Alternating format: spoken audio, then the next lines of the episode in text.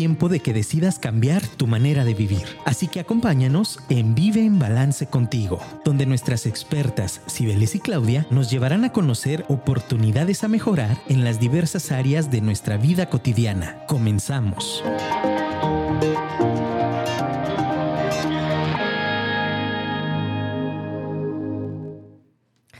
Hola, hola, buenas tardes, ¿cómo estás? Vive en balance contigo. Estoy muy contenta de poder estar aquí con todos ustedes este jueves 8 de septiembre en punto de las 5 de la tarde. Bueno, pues hoy toca tema de sexualidad. Hoy voy a estar yo aquí solita con ustedes en esta cabina abordando este tema. No me van a ver ahorita eh, todas las personas que nos acompañan en Facebook porque vamos a estar proyectándoles algunas imágenes con relación al tema. Traemos muchísima información. Estoy aquí en la mesa de cabina con mis libros. Por ahí tuve la oportunidad de desempolvar mis libros de sexualidad. Y bueno, pues traemos cosas muy interesantes el día de hoy. Así que si no nos has sintonizado, adelante, mándale el link a tus amigas, a tus amigos, porque vamos a estar hablando de orgasmo. Es un tema interesante, es un tema pues que me complace mucho el poder compartirlo con ustedes, porque aquí en Afirma Radio creo, eh, no estoy muy segura, pero si no me equivoco, nadie ha hablado de orgasmo. Entonces, bienvenidos queridos radioescuchas, gracias a todos por estarnos acompañando, gracias por estar aquí sintonizando una vez más a Vivo en Balance contigo. Y bueno, pues antes de comenzar, quiero dejarles aquí un recado de Cibeles que, que les manda muchos saludos y también comentarles, este sábado eh, tenemos nuestro taller aquí ahora, aquí en la colonia Chapalita. Estamos pues muy contentas ya trabajando en el grupo de WhatsApp con todas las personas que ya se inscribieron, ahí con, con un grupo pues muy nutrido. Y, bueno, aún estás a tiempo, si traes la duda, la inquietud de ir a este taller, pues anímate. Es de 4 a 8 de la tarde. El, el taller pues es completamente lúdico, no te vas a aburrir, se nos van a ir las cuatro horas volando. Y bueno, pues también vamos a trabajar ahí un tema de sexualidad interesante en el taller, un tema de autoliderazgo y un tema también pues muy enfocado a la, psicoterapia que es el aquí y el ahora. Entonces, si aún no te has inscrito y quisieras participar en este taller, estás a tiempo. Vive en Balance Contigo tiene un evento presencial al año y en línea y pues este es nuestro evento presencial, así que aún puedes aprovechar. Y bueno, pues gracias a todos los que ya nos están sintonizando a través del de Afirma Radio. Si tú aún no la tienes, si no has tenido la oportunidad de bajarla, pues adelante, ¿qué esperas? Tienen ahí música muy buena cuando no hay algún programa como tal. Y bueno, el día de hoy, como estamos en la semana de sexualidad, pues todas las preguntas y, todo lo que nos llegue lo vamos a manejar de manera completamente confidencial, para que te animes a preguntar, para que te animes a sacar pues todas las telarañas que tengas con relación al orgasmo, porque fíjate, este es un tema que a mí me encanta eh, no promuevo yo, ayer le decía a una paciente que iba muy, muy preocupada por su hija adolescente, le decía, yo no promuevo una, una vida sexual activa ni promuevo el, e, esta parte de promiscuidad. Eh, yo lo que promuevo es que haya salud sexual, que las personas, que los jóvenes, que los adolescentes conozcan su cuerpo, que se conozcan. Y bueno, el tener orgasmos, pues es todo un tema. Vamos a hablar de muchos mitos al respecto. Muchos de ellos, de verdad, infinidad de veces los he escuchado en el consultorio con, con mis pacientes. Y bueno, pues el orgasmo siempre ha sido víctima de muchas falsas afirmaciones. Hoy quiero compartirles algunas de las más habituales, también en homenaje a lo que viene siendo eh, el día de, pues, del orgasmo femenino que acaba de pasar, que fue el 8 de agosto. Y ahora el, 4 de septiembre también tuvimos lo que viene siendo eh, Día de la Salud, eh, Salud Sexual, y por ahí el 6 de septiembre, si no me equivoco, también estuvimos hablando un poquito de, de este tema también de, del eh, sexo oral y, demás ahí. Poco a poco vamos avanzando y teniendo un poquito más de días que hacen referencia a temas de sexualidad. Pues si apenas nos estás sintonizando, bienvenido. Y bueno, también puedes mandarnos un mensaje aquí al, al teléfono en cabina 33 33 19 11 41. Reitero, todas las preguntas y los mensajitos que nos lleguen el día de hoy se abordan de manera confidencial. Y bueno, eh, vamos a estar hablando también de, esta parte de, los mitos que, tenemos en cuestión del orgasmo, eh, refiriéndonos a, muchos términos, pero quiero comenzar con lo básico de lo básico. ¿Qué significa? O sea, la palabra como tal, orgasmo, se deriva, se deriva del griego y que significa hinchazón o plenitud. Y bueno, el orgasmo no es nada complicado, ya lo hemos hablado en otros programas como parte de la respuesta sexual humana, es una fase como tal Y bueno, en, si queremos como otra definición un poquito más fisiológica, vamos a encontrar que son contracciones musculares involuntarias y rítmicas. En este, pues en este tema eh, yo le agrego un poquito que el orgasmo te permite eh, liberar emociones desde adentro, te permite soltar el control. Es como le petit mort, dicen por ahí los franceses, la pequeña muerte. Es un alivio que te ayuda a bajar la tensión.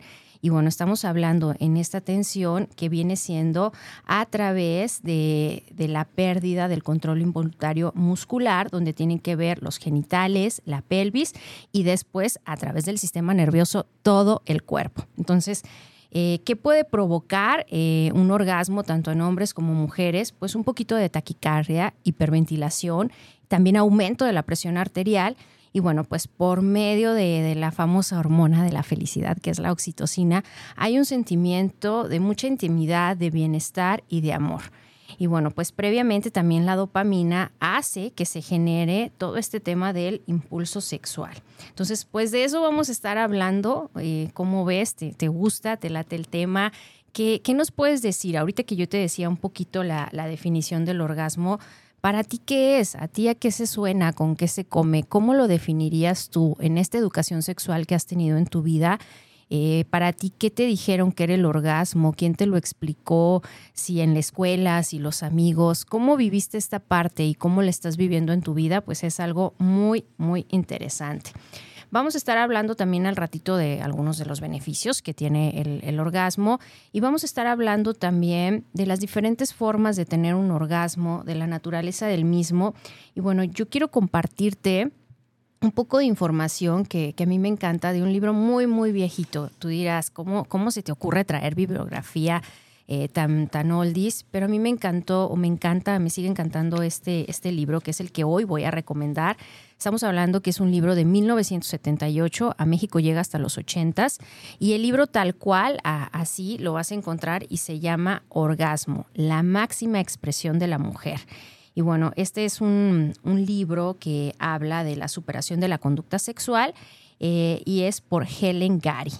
Entonces, eh, ella decía, y es cierto, ¿no? Que, la mayoría de los libros al respecto eh, con, este tema de sexualidad eran escritos por hombres para mujeres y decía, ¿cómo es posible, que un hombre pueda definir lo que una mujer siente con relación a un orgasmo. Eh, hace referencia también mucho a, los avances que nos dejan Master y Johnson ya como pareja, como esposos que eran. Y bueno, en los diferentes capítulos de los que nos habla este libro, el por qué te lo recomiendo, a pesar de que algunas cosas pues ya evolucionaron, algunas cosas son más nuevas. De hecho, vamos a hablar también al ratito un poquito al, respecto. Pero lo que más me, me llamó la atención son algunos algunos de sus títulos. Por ejemplo, hay un capítulo que habla que dice sexo sin orgasmo.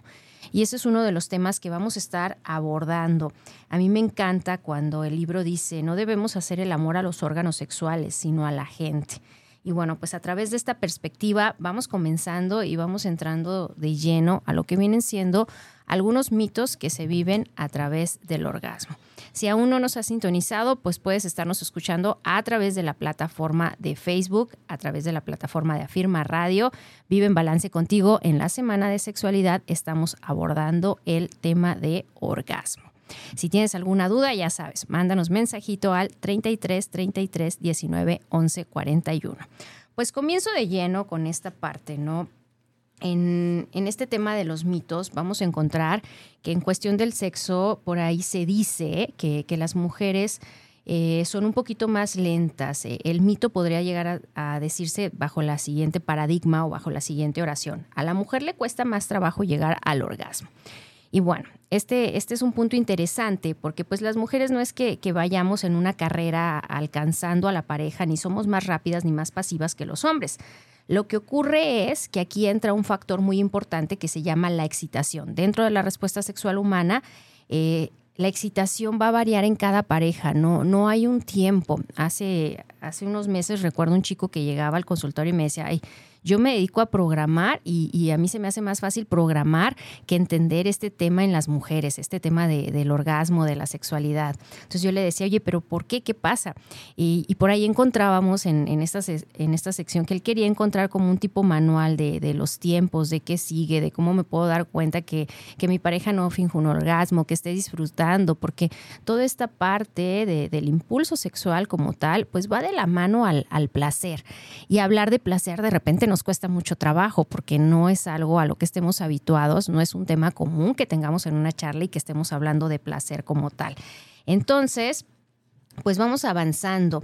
Eh, la mejor forma pues, de alcanzar el orgasmo, y esto va para ambos sexos, es conocer cuáles son nuestras propias necesidades.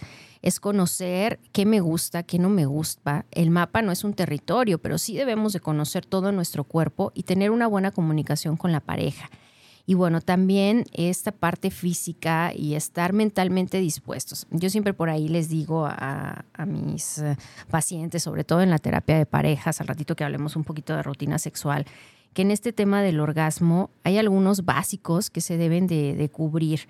Y estos básicos estamos hablando de que son el que puedas tener cubiertas necesidades como no tener sueño, no estar cansado, no tener hambre o no estar sumamente lleno, que acabes de comer y que después quieras tener relaciones sexuales y que va a ser sumamente incómodo. Y decir, prepararte para ese momento, ¿no? Si recuerden cuando hablábamos un poquito del tantra, que, que hablábamos de estos puntos. Entonces, a menudo, pues algunas creencias y prejuicios sobre todo condicionan y evitan que la persona disfrute de su cuerpo y disfrute de un orgasmo. Entonces, hay, muchos puntos que pueden ser falsos o ciertos, van a variar eh, dependiendo de cada pareja, dependiendo de cómo lo viva. Entonces, vámonos al punto para desmitificar este mito. En cuestión del orgasmo, no, no es que la mujer tarde más. En algunas parejas la mujer puede terminar antes que el varón y no pasa nada. Simplemente que el tiempo que tardamos en responder las mujeres a un estímulo sexual es más largo. Y bueno, las mujeres como tal llegan al orgasmo durante el coito, pues es, es menor que los hombres. Ahorita vamos a platicar también un poquito de estadísticas. Las, las razones o los motivos por los cuales eh, las mujeres pueden llegar al orgasmo mediante el coito, la penetración, como lo quieras llamar, pues va a depender mucho también de, la persona, de su sistema cultural, de las ideas que tenga desde la parte social y religiosa. Esto no quiere decir que no pueda alcanzar el, el, orgasmo, sino que es menor. En las estadísticas se habla de las mujeres que tienen un orgasmo a través de una penetración y algunas mujeres inclusive llegan a preocuparse o estresarse por este motivo. Entonces, de todos modos, para llegar es necesario, pues, previamente la fase de excitación y los tiempos de cada persona eh, son diferentes. Aquí yo te preguntaría y te cuestionaría, ¿cuánto tiempo le inviertes en este pre-work? Cuánto tiempo le inviertes en a lo mejor desde que estás en la oficina mandarle un mensajito eh, sensual, un mensajito ya con otro tono a tu pareja, cuánto tiempo inviertes en preparar el escenario, en preparar la atmósfera, en ayudarle a tu pareja si se tarda un poquito más en excitar lo que hemos hablado, el órgano sexual más grande que tenemos, que es la mente. Y bueno, pues vámonos al siguiente, al siguiente punto. Eh, hay más de un tipo de orgasmo. Esta es una duda que inclusive los chavos me, preguntan mucho cuántos tipos de orgasmos, cuántos hay y información al respecto. Hasta hace, hasta hace tiempo se creía que solo había dos tipos de orgasmos, el producido por la estimulación vaginal y el clitoriano, el del clítoris como tal. Ambas formas de estimulación pueden provocarlo, pero hoy en día sabemos pues que también este es un mito. Hay múltiples tipos de orgasmos, cada persona lo vive de manera diferente. No podemos contarlos porque el, otro día escuchaba a alguien que, que, estaba leyendo ahí un libro muy intelectual y decía, estoy teniendo un orgasmo intelectual y es cierto, cada quien puede tener un orgasmo como quiera porque sus centros de placer van a ser distintos en cada persona. Entonces podemos hablar eh, en cuestión de orgasmos femeninos, pues el orgasmo clásico, vamos a hablar también el orgasmo por penetración, el orgasmo por estimulación de otros puntos eh, localizados en diferentes partes eh, también del cuerpo como tal. Vamos a hablar eh, de eh, puntos que pueden estar inclusive no necesariamente en las terminaciones nerviosas del clítoris o de la entrada de la vagina. Hay mujeres, las estadísticas nos hablan que el 1% de las mujeres tienen la habilidad de llegar al clima solo por la estimulación de los pechos, o sea, ni siquiera se tiene que tocar nada más. Hay otros orgasmos que también pueden ser por la estimulación anal, por los besos, por las caricias y bueno, mis, mis favoritos que son a través de la mente. A través de la mente, porque a través de la mente puedes llegar a vivir cualquier fantasía erótica cualquier cosa que, tengas ganas de experimentarlo, cualquier cosa que tengas ganas, pues puedes llegarlo a hacer a través de la mente. Entonces, hay otras personas también que me han comentado que a través del deporte, de cierto deporte, pueden llegar a un orgasmo por la frotación de genitales. Otras personas me dicen, oye, pues yo puedo llegar a un orgasmo simplemente bailando en, en esta parte donde empiezas a hacer ciertos movimientos con la cadera. Cada persona puede tener un orgasmo a su manera y como quiera. Entonces, el sentir esa libertad también de no quedarte en este cuadrito de decir solamente hay dos o tres tipos de orgasmos, pues es algo interesante. Y bueno, vamos pasando a otro mito más muy, muy interesante que dice, la mujer que no alcanza o que en una relación sexual no tiene un orgasmo, no lo disfruta. Y bueno, esto aplica también para hombres y mujeres, ¿no? Al hombre se le ha impuesto mucho este mito de la falocracia, que siempre tiene que tener ganas, que siempre que tiene que tener una erección, y no es así. Habrá momentos donde cualquier miembro de la pareja no tenga pues esta libido activa, que es... Eh, eh, Kaplan, acuérdense que agrega a las fases eh, la fase del deseo. Entonces, por ahí vamos a encontrar que dentro de las fases de la respuesta sexual humana, pues el deseo también es muy importante. Y bueno, en la actividad sexual, eh, no siempre el, el objetivo tiene que ser el orgasmo. Socialmente así no lo han impuesto, socialmente así se ha manejado, que tiene que ser el, orgasmo como el, llegar y decir si fue satisfactorio. Hoy podemos saber que eso es completamente falso.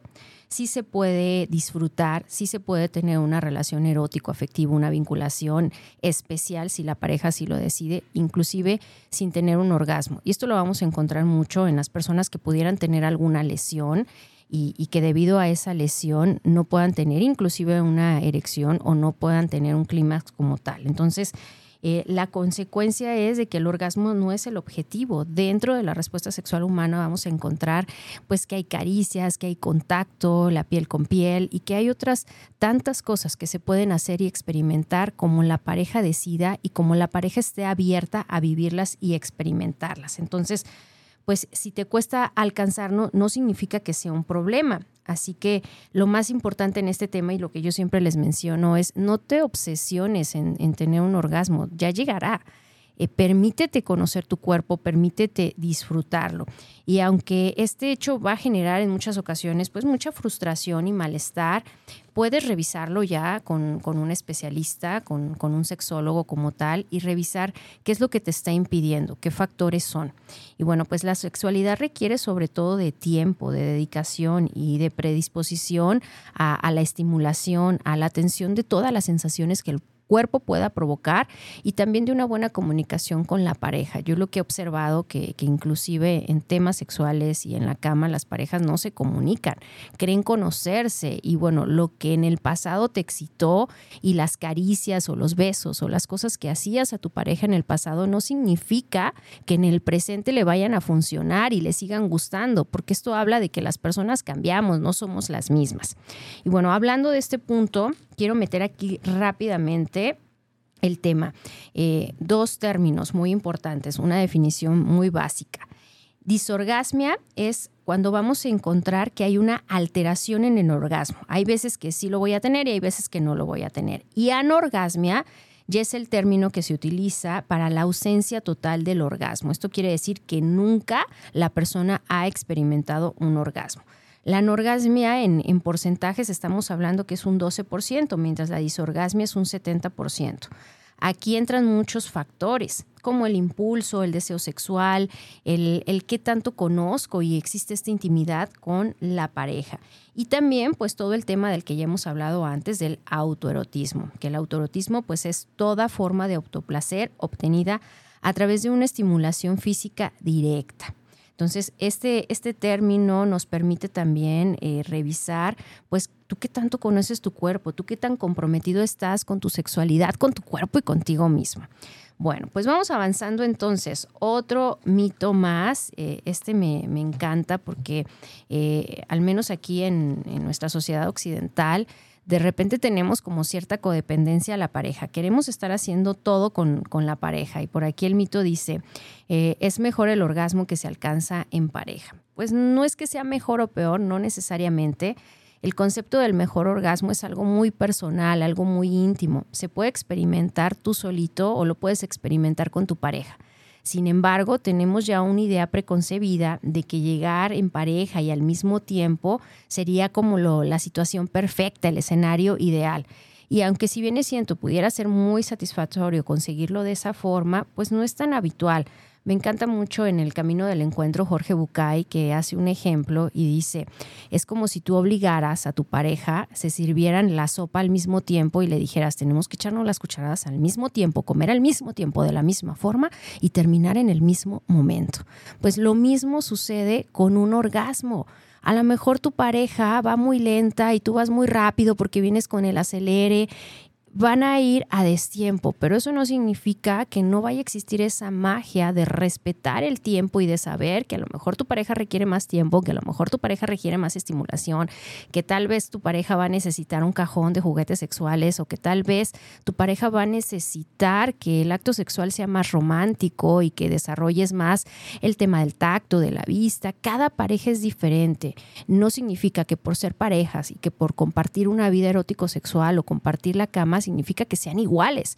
Entonces, esta parte es completamente un, mito, porque de repente me ha tocado parejas que se frustran y, que quieren llegar a este objetivo de tener un orgasmo al mismo tiempo, de terminar juntos al mismo tiempo, y pues no, hay que respetar esta individualidad del otro, respetar que el cuerpo es distinto, que pensamos diferentes hombres y mujeres. Y bueno, otro de los mitos más que dice, nosotras las mujeres podemos tener más de un orgasmo, pues la respuesta es sí. Eh, esto es algo padrísimo. El, tema de, de la mujer es multiorgásmica y bueno, pero no es así para todas y para todos los casos. O sea, no es una regla, no es que todas tengamos que ser igual. Se puede tener orgasmos con poca intensidad, se puede tener un único orgasmo, se puede tener un orgasmo con una alta intensidad o se pueden tener varios. Esa es la diferencia un poquito, si, si miráramos una gráfica donde veríamos que el varón requiere un poquito más de tiempo eh, que en este caso estamos ah, hablando ya en, en, cuanto a los periodos de la respuesta sexual humana, a diferencia de la mujer como tal, que puede recuperarse y que no requiere un periodo refractario, un periodo de, de resolución para poder iniciar inmediatamente otra relación y tener un orgasmo. Y bueno, pues recordar que el orgasmo, tanto en el hombre como en la mujer, va a tener efectos diferentes en el cuerpo y en los diferentes órganos eh, sexuales. Lo más importante es que en ambos, o cómo te puedes dar cuenta si tu pareja está disfrutando, cómo te puedes dar cuenta eh, que estén realmente conectados, pues va a haber una pérdida del control voluntario muscular, va a haber contracciones eh, musculares involuntarias rítmicas, como les decía, en genitales, eh, pelvis y después esto va a pasar a todo el cuerpo. Va a haber también una contracción del esfínter anual y del esfínter vesical. Ambos van a tener taquicardia, hiperventilación y aumento de la presión arterial. Vas a ver ahí como a lo mejor eh, cualquiera de los miembros de la pareja está así como como un poquito con, las mejillas ruborizadas, o vas a ver también algunos eh, cambios como tal, porque la plataforma orgásmica, tanto para mujeres como hombres, es diferente. Y aquí viene una de las preguntas que, me hacen mucho los, los, chavos. No sé por qué hoy en día se preocupan tanto por este tema de, del tiempo, los intervalos, cuánto va a durar un orgasmo. Bueno, lo, que está un poco documentado eh, en, algunos textos y que nos habla de, del tiempo, va a haber rangos. No me gusta a mí hablar mucho de, números en, en este tema porque cada pareja es distinta, ¿no? Pero un aproximado, un rango promedio del orgasmo en el hombre es de 7 a 8 segundos y en la mujer puede variar hasta llegar a los 14 segundos. Reitero, todo esto tiene que ver por la estimulación. Puede ser que hayas tenido un orgasmo el lunes delicioso y que haya durado mucho y que hayas tenido otro orgasmo el, el viernes en otro contexto y que haya durado menos y no pasa nada. Lo importante aquí, eh, cuando hay una alteración, es que ambos como parejas estén satisfechos. Es que las alteraciones en la parte sexual vienen cuando uno u otro miembro de la pareja no está cómodo con la actividad que están teniendo, con cómo la están viviendo. Sin embargo, por ahí Kinsey, otro de los sexólogos que, estudió mucho, él no hace un modelo como tal de la respuesta sexual humana, él solo lo estudia y estudia tanto hombres como mujeres. Y él en las estadísticas que da de los estudios que hizo nos habla de que por naturaleza el hombre tiene una respuesta sexual más rápida. Y nos da una estadística del 75% de los hombres alcanzan el orgasmo muy rápido. Entonces, esto también es importante que lo tengamos en mente porque aquí va a intervenir mucho el, tiempo del juego previo, cuánto tiempo es el, recomendable. Yo recuerdo mucho que, le hacíamos esta, esta pregunta a una, una queridísima amiga sexóloga que por ahí sale en la tele, y ella nos decía, bueno, mínimo el promedio que sean 15 minutos. Esos 15 minutos son muy buenos para recibir estímulos sexuales necesarios. Pero bueno, reitero, los tiempos varían, cada pareja es diferente.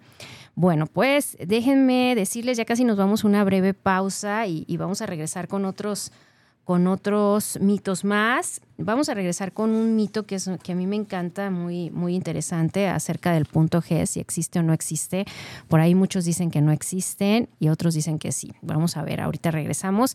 Y bueno, muchas gracias a todos los que ya nos están mandando aquí sus comentarios. Dice, super tema, gracias por compartir la información. Me gustaría preguntar algo, ¿puedo? Adelante, claro que sí. Y vamos aquí a respetar eh, la, intimidad de tu nombre. Puedes compartir alguna experiencia también o alguna duda que tengas, nos queda el segundo bloque del programa. Y de este lado también tengo a alguien que nos dice felicidades por su programa y gracias por compartir esta información tan valiosa. Gracias a ti por darte el tiempo de escucharla. Hay veces que nos da miedo hablar de estos temas, nos da miedo revisar las dudas internas que tenemos. Y bueno, por acá alguien nos dice felicidades doctora, un tema fuerte pero importante y felicidades por la tenacidad de ser un vehículo para que la sociedad sea más culta y esté más informada. Gracias a ti y, bueno, si para ti es un tema fuerte, qué padre, ¿no? Qué padre que le, que le podamos dar esa importancia al tema y qué padre que le podamos dar un lugar en, en nuestra vida. Eh, reitero, eh, puedes dejarnos aquí un mensajito al 33 33 19 11 41. yo soy Claudia Becerra. El día de estoy aquí en Vivo en Balance contigo a través de mi especialidad eh, como psicoterapeuta y sexóloga también, compartiendo contigo esta información que me encanta, que me fascina. Y bueno, ahorita van a seguir poniendo un poquito más de imágenes que les traigo con relación al tema. Vámonos a una breve pausa y regresamos. Vive en Balance contigo. Hola, hola, estamos regresando. Vive en balance contigo en la semana de sexualidad. Yo soy Claudia Becerra y estoy aquí regresando con ustedes con esta rolita que elegí porque, no sé, se saben el nombre, saben quién la canta. A ver, ¿quién se anima a mandarme aquí un WhatsApp al 33 33 19 11 41? Es muy de mis tiempos, la verdad, y es de esas eh, canciones muy diferentes a, las actuales, pero que, que insinuaban, que tenían este coqueteo, este tema sexual desde la letra, desde lo que provoca desde lo que dice. Y bueno, a lo mejor la has cantado muchas veces y ni cuenta te has dado de lo que dice, así que, te invito a que la escuches nuevamente y a que la disfrutes. Muchas gracias a todos los que me están mandando sus comentarios. Traigo mucho material en, algún momento dado, si no terminamos de, proyectarlo y de mencionarlo, podemos tener otro programa al respecto. Y bueno, por aquí tengo una consulta, una duda eh, de alguien que dice, eh, a mí me pasa algo en específico. Tengo intimidad con mi pareja en la mayoría de las ocasiones y siempre me pide un descanso. Y lo tomamos, pero después el retomar el acto sexual se vuelve un problema, ya que me comenta que no llevamos prisa y todo termina quedando en un acto ininterrumpido completamente. Él me comenta que estoy acostumbrada a un tipo de sexualidad y que es un tema que debo de trabajar y que él sabe bastante del tema, pero eso me frustra a pesar de que lo platicamos en muchas ocasiones. Muchísimas gracias por, por compartirnos Y bueno, aquí lo que yo te podría eh, comentar o decir al respecto es, no sé si tú has escuchado hablar de la expresión de que el hombre la atracción sexual empieza en muchas ocasiones en la ingle y en las mujeres en la cabeza. Si ambos pueden reconocer que son diferentes y que tienen necesidades diferentes, pues será un poquito más fácil empatar esta parte. El tema de los descansos no es que sea bueno o que sea malo, sino que dentro de la respuesta sexual humana de la que hemos hablado, hay un momento donde ya no hay retorno, que estamos hablando que es en la etapa de la meseta. Entonces, hay que revisar ustedes como pareja en qué momento y por qué necesitan tomar este descanso. O si bien es cierto, tú te refieres a que solo él necesita tomar un descanso, yo la invitación que les haría es a que revisen algo diferente en la forma en cómo se están vinculando desde la parte erótico-afectiva. El que puedan inclusive cambiar de posiciones, cambiar de atmósfera, la regadera, el agua, buscar otros factores que puedan relajar a la pareja, a ambos, y que puedan tener una relación sexual ininterrumpida y que puedan experimentar el por qué la pareja requiere el descanso. Si estamos hablando aquí que el descanso es para alcanzar una erección, y, existiera algún problema en la pareja, pues eso ya sería otro tema que sí se tendría que, revisar y consultar a nivel médico. Recordarles también un poquito, nosotros como sexólogos revisamos un poquito el atore desde la parte psicológica, desde la parte mental. Y nosotros como sexólogos no revisamos, no tocamos, eh, tocamos solamente la mente y, bueno, el abanico de posibilidades que, hay. Eh, por lo general los casos que abordamos son casos donde en lo clínico no está el problema, donde ya se revisó y en la parte fisiológica o clínica ya no hay un problema. Y bueno, algo que también eh, pudiera aquí recomendarte es este tema del autoerotismo. A lo mejor tu pareja requiere un descanso, pero en ese descanso que tu pareja requiere, tú puedes darle continuidad a la relación sexual a través del autoerotismo. Inclusive puedes llegar a tener un orgasmo antes que, que la pareja como tal. Lo más importante aquí es Claro que, desde luego que todas las parejas venimos acostumbrados y tenemos hechos y tenemos cosas al respecto en la mente muy distintas. A lo mejor no van a poder ponerlas sobre la mesa y estar de acuerdo en todo, pero lo que sí es que comiencen a hacer cosas diferentes si quieren ver resultados en su vida erótico y sexual diferentes. No, no sé si ayudé o no, por ahí igual si me puedes comentar y si no, pues eres bienvenida en el, en el consultorio para que te desahogues y pues para darte una serie más de, oportunidades al, al respecto yo lo que quisiera dejarles a, todas las mujeres y hombres que nos están escuchando es que siempre hay una solución, siempre hay una forma de hacer las cosas diferentes también en la sexualidad. Muchas ocasiones creemos que tenemos un problema y no es así, es simplemente que no hemos buscado nuevas alternativas, no hemos buscado cosas diferentes de hacer las cosas. ¿Va? Bueno, pues vamos continuando. Un mito más. Masturbarse ayuda a mejorar este tema de los orgasmos pues bueno, pese a que también sigue siendo un tema, eh, yo ni siquiera ya le llamo masturbarse, le llamo autoerotismo. Y, bueno, pues sí, sí puede ayudar, es una actividad bastante común, muy saludable que puede darnos la oportunidad de conocer más nuestro cuerpo, de definir qué deseamos, qué botón me gusta que, que toquen, qué parte de mi cuerpo funciona más, excita más, cuál no, y qué recursos requiero también para favorecer un orgasmo y para que esté mejor. Entonces, este tema del autoerotismo, pues cada quien y cada pareja tendrá que averiguar si en algún momento de su vida lo bloquearon. Eh, por ahí yo conozco eh, parejas que inclusive se molestan cuando han visto a, su pareja masturbarse en el baño o tener este erotismo y que puede ser inclusive un conflicto. Entonces, cada pareja lo puede ver de manera diferente. Sin embargo, eh, cuando hablamos de salud sexual, hablamos de que tu salud sexual es tomar las riendas de tu vida y entra en todo este paquete tu sexualidad. Entonces, nadie tiene la obligación de satisfacer el otro, nadie tiene la obligación de tener una vida sexual para el otro para vivir a través del otro. Entonces, pues este tema de, masturbarse, eh, yo lo, recomiendo mucho en los chavos, lo recomiendo mucho en los jóvenes el que puedan explorar su cuerpo, el que puedan conocerse con, con toda la higiene, con toda la libertad, con toda la intimidad porque en la medida que lo hagan, esta, pues esta actividad va a favorecerles mucho cuando ya tengan una vida, eh, una vida en pareja, eh, la actividad sexual como tal. Y bueno, pues vámonos a, otro mito más, otro mito más interesante. por aquí ya me contestó la persona que ponía el comentario. Gracias a ti por compartirlo y por abrirte aquí en, nuestra comunidad de Vive en Balance contigo. Eh, otra de las dudas dice, ¿hay orgasmo cuando no hay sexo y existe una excitación en los genitales? Es otra de las preguntas.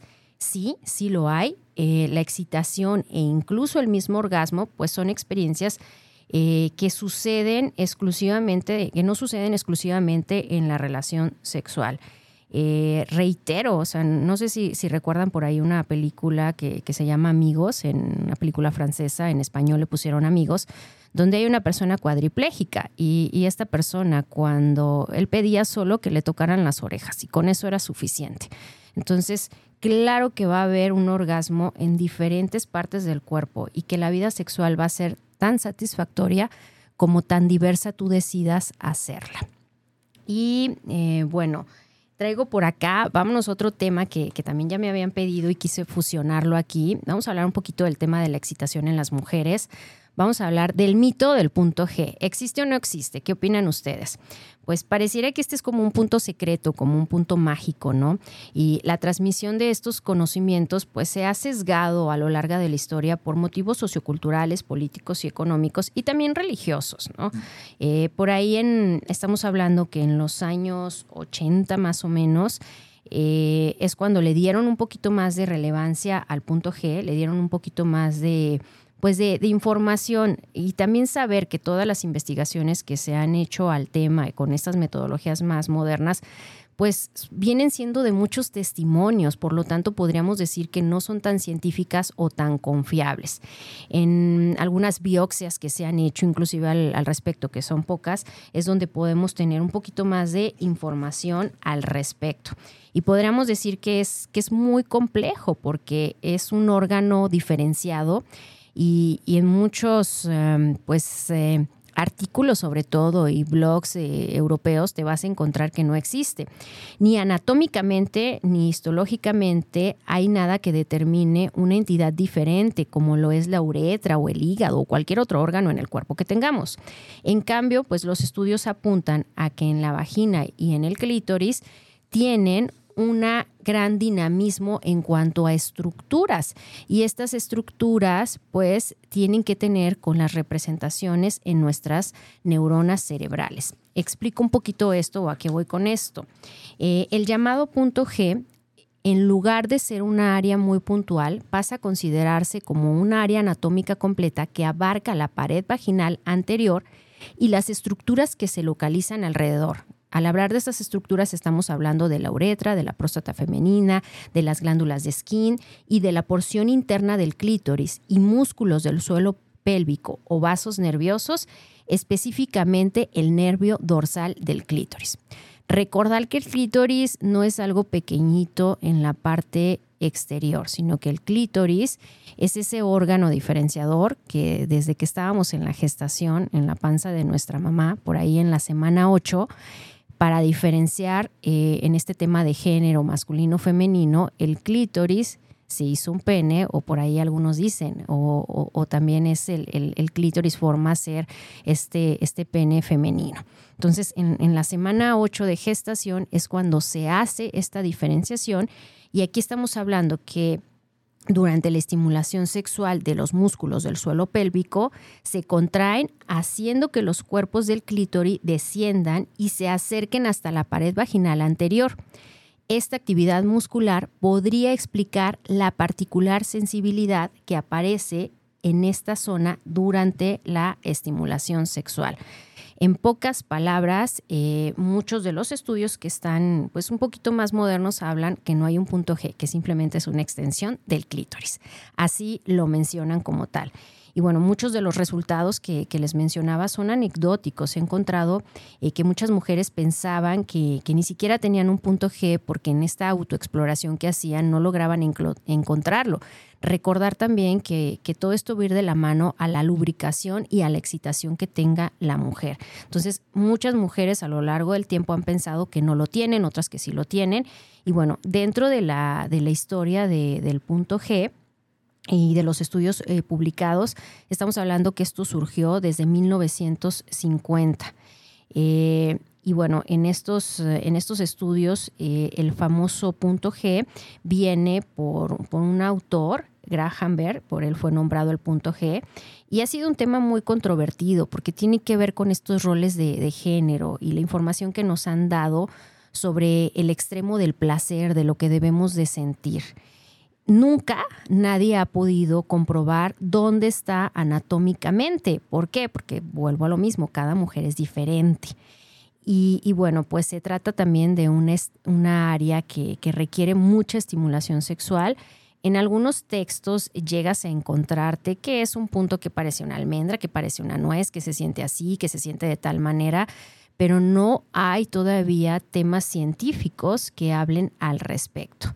Entonces, las investigaciones que, hablan aquí sobre, sobre este tabú o sobre este tema, pues vamos a encontrar eh, que el punto G puedes llamarlo, puedes saber que existe, pero lo más importante es que no exista una frustración de decir no lo encuentro y yo quiero tener un orgasmo a través de él, sino el permitirte saber que tu vida sexual va a englobar todos estos órganos, eh, pero desde la mente, desde tu cuerpo, y que aunque la representación que le hemos hecho a los orgasmos eh, muestra cómo las parejas tienen mucho interés en el tema del orgasmo, pero también debemos de saber que pues una vida sexual feliz no necesariamente significa que tengas los orgasmos más alucinantes habidos y por haber o que tengas mucha experiencia, sino que la mayoría de las personas afirman que no todos los orgasmos son iguales, lo cual tiene mucho sentido para mí y no sé para ti si que nos estás escuchando. Nuestra mente y nuestro cuerpo van cambiando todos los días debido a nuestros estados de ánimo, debido a nuestra salud, a nuestros niveles de estrés y yo podría agregarle inclusive que también a nuestros niveles de ansiedad, porque hoy en día pues vivimos muy neuróticos, esa es la realidad. Así que pues es ingenuoso esperar que cierto tipo de estimulación va a provocar cierto tipo de orgasmo, sobre todo en una zona y en una zona en la mujer que es interna. Entonces, o que siempre va a tener la misma respuesta el orgasmo es solo entre muchos un, elemento importante y relevante en la vida sexual que tengamos y en la satisfacción que tengamos como pareja. Por ahí alguien me pregunta el, punto G en la parte masculina. Bueno, pues también ahí encontramos muchos mitos. Podríamos tener todo un tema de esto al respecto, porque pues los hombres también tienen este equivalente, yo lo podría llamar así como un equivalente, conocido como la próstata. Y bueno, está a unos cuantos centímetros dentro del ano en la pared superior. No todos los hombres van a disfrutar de una estimulación prostática, pero bueno, ya cada pareja lo considerará y lo verá viable Muchos en los comentarios anecdóticos que dan eh, comentan algunos varones que durante el autoplacer pueden agregar también dentro de los juegos sexuales eh, alguna estimulación eh, externa, no necesariamente tiene que ser interna. Y bueno, de una manera lenta, de una manera lubricada y segura, pues también pueden experimentar nuevos puntos de placer, que creo yo eso es lo más importante, que puedas encontrar con tu pareja nuevos puntos eh, de placer.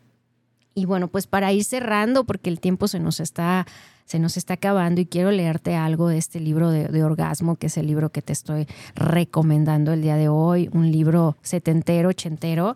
Y, y bueno, reitero, la autora de este libro es Helen Gary. Y bueno, Vida sexual satisfactoria para ir concluyendo. Eh, esto es un poquito más de mi autoría es dedicar tiempo a crecer el tema de la excitación en ambos.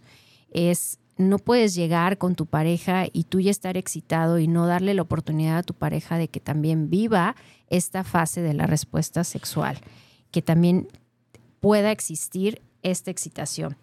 Estar con una pareja con la que puedas tener una conexión, que se conozcan, que conozcan sus cuerpos, muchas de, las chicas que yo atiendo en el consultorio bien frustradas y me dicen, ay, es que no pude llegar, no pude tener un orgasmo. Yo le pregunto, oye, ¿cuánto tiempo se conocen? ¿De dónde lo conoces? ¿Cómo lo conoces? Entonces, pues es difícil que vayas a tener un orgasmo con alguien que ni siquiera conoces, que no sabes ni siquiera quién es.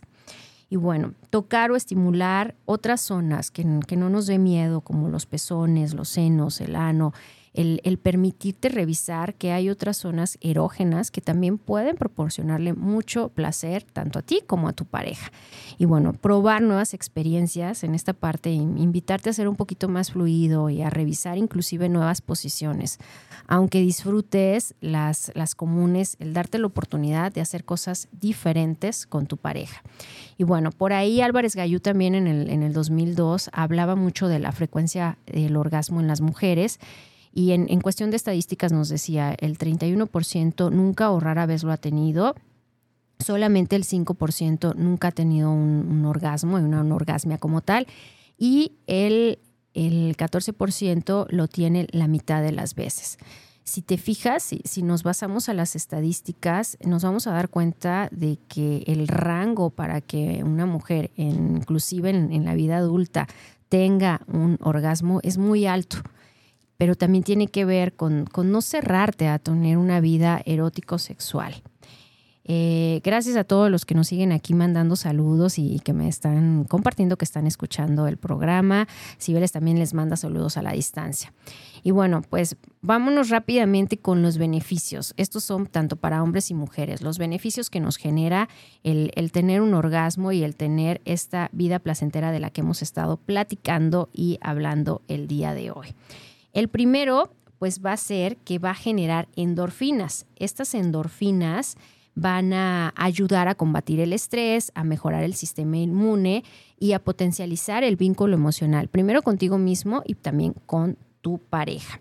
El segundo punto es, el orgasmo viene a ser así como un analgésico natural.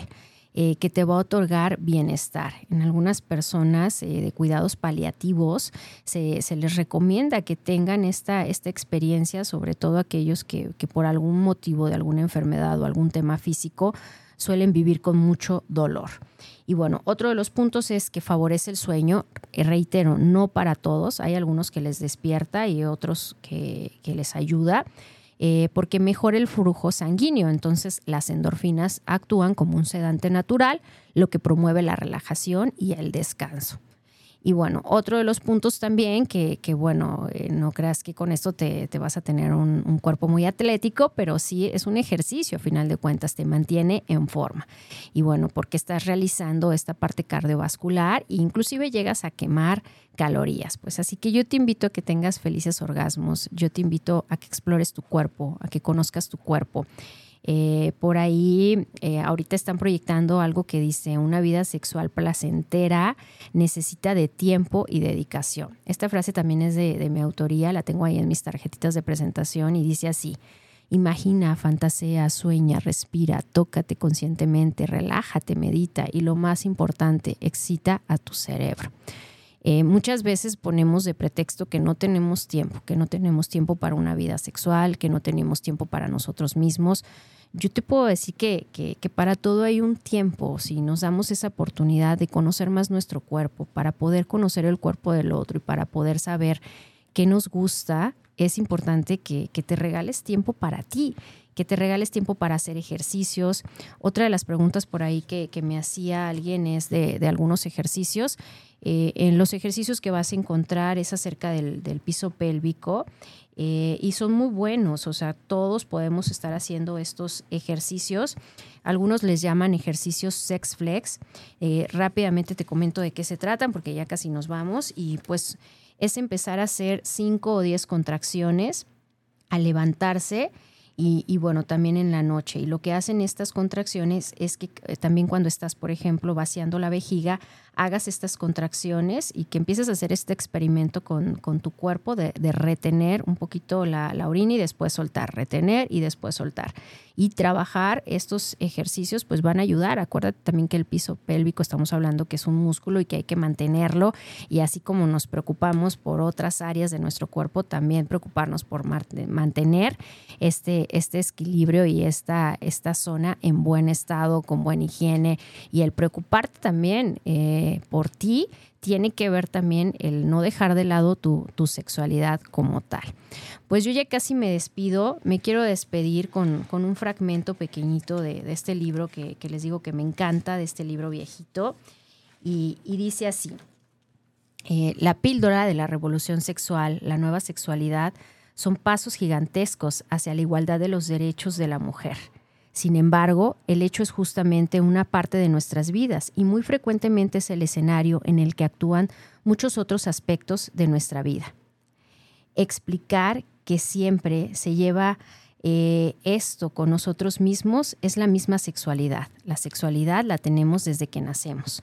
Y bueno, las actitudes básicas de la sociedad en lo concerniente a las mujeres afectan verdaderamente no solo las actitudes de los hombres hacia nosotras mismas, sino nuestras propias actitudes.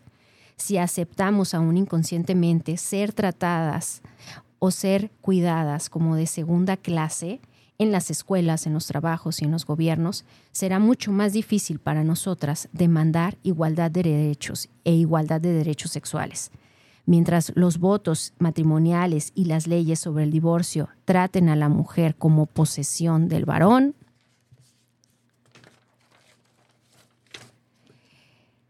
las aguas pues siempre estarán turbias sexualmente hablando para nosotras. Vivimos un periodo muy interesante de transición precisamente ahora, cuando quizás las últimas etapas de la lucha por la igualdad de las mujeres están liberándose, los traumáticos efectos de este momento en particular de la historia no deben de ser subestimados. Es un tiempo difícil para nosotras porque estamos tratando de encontrar un equilibrio aceptable entre nuestra determinación y ser consideradas iguales y nuestros deseos sexuales también.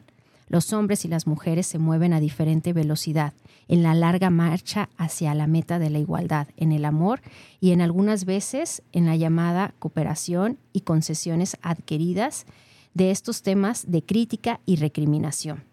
Pero en algún lugar debemos marcar la línea de la diferencia. Esta área debemos de ser capaces de poner un alto y de seguir creciendo. Así pues, este es un libro llamado Al placer, hecho por una clara voz femenina que grita no solo desde el amor y desde la paciencia que ha llegado a tener para prepararse, sino también desde la determinación para independizarnos y para llegar a descubrir más cosas sobre nuestra sexualidad y sobre nosotras mismas.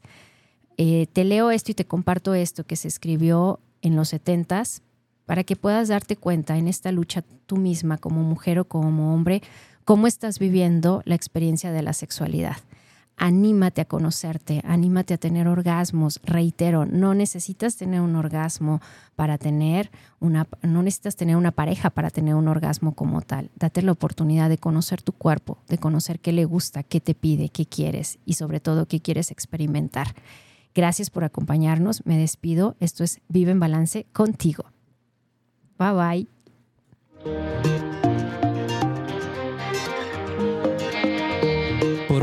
Terminado, pero recuerda que vivir en balance contigo mismo es un trabajo de todos los días. Por lo tanto, pon en práctica todo lo que hemos aprendido y nos escuchamos el próximo jueves en punto de las 6 de la tarde.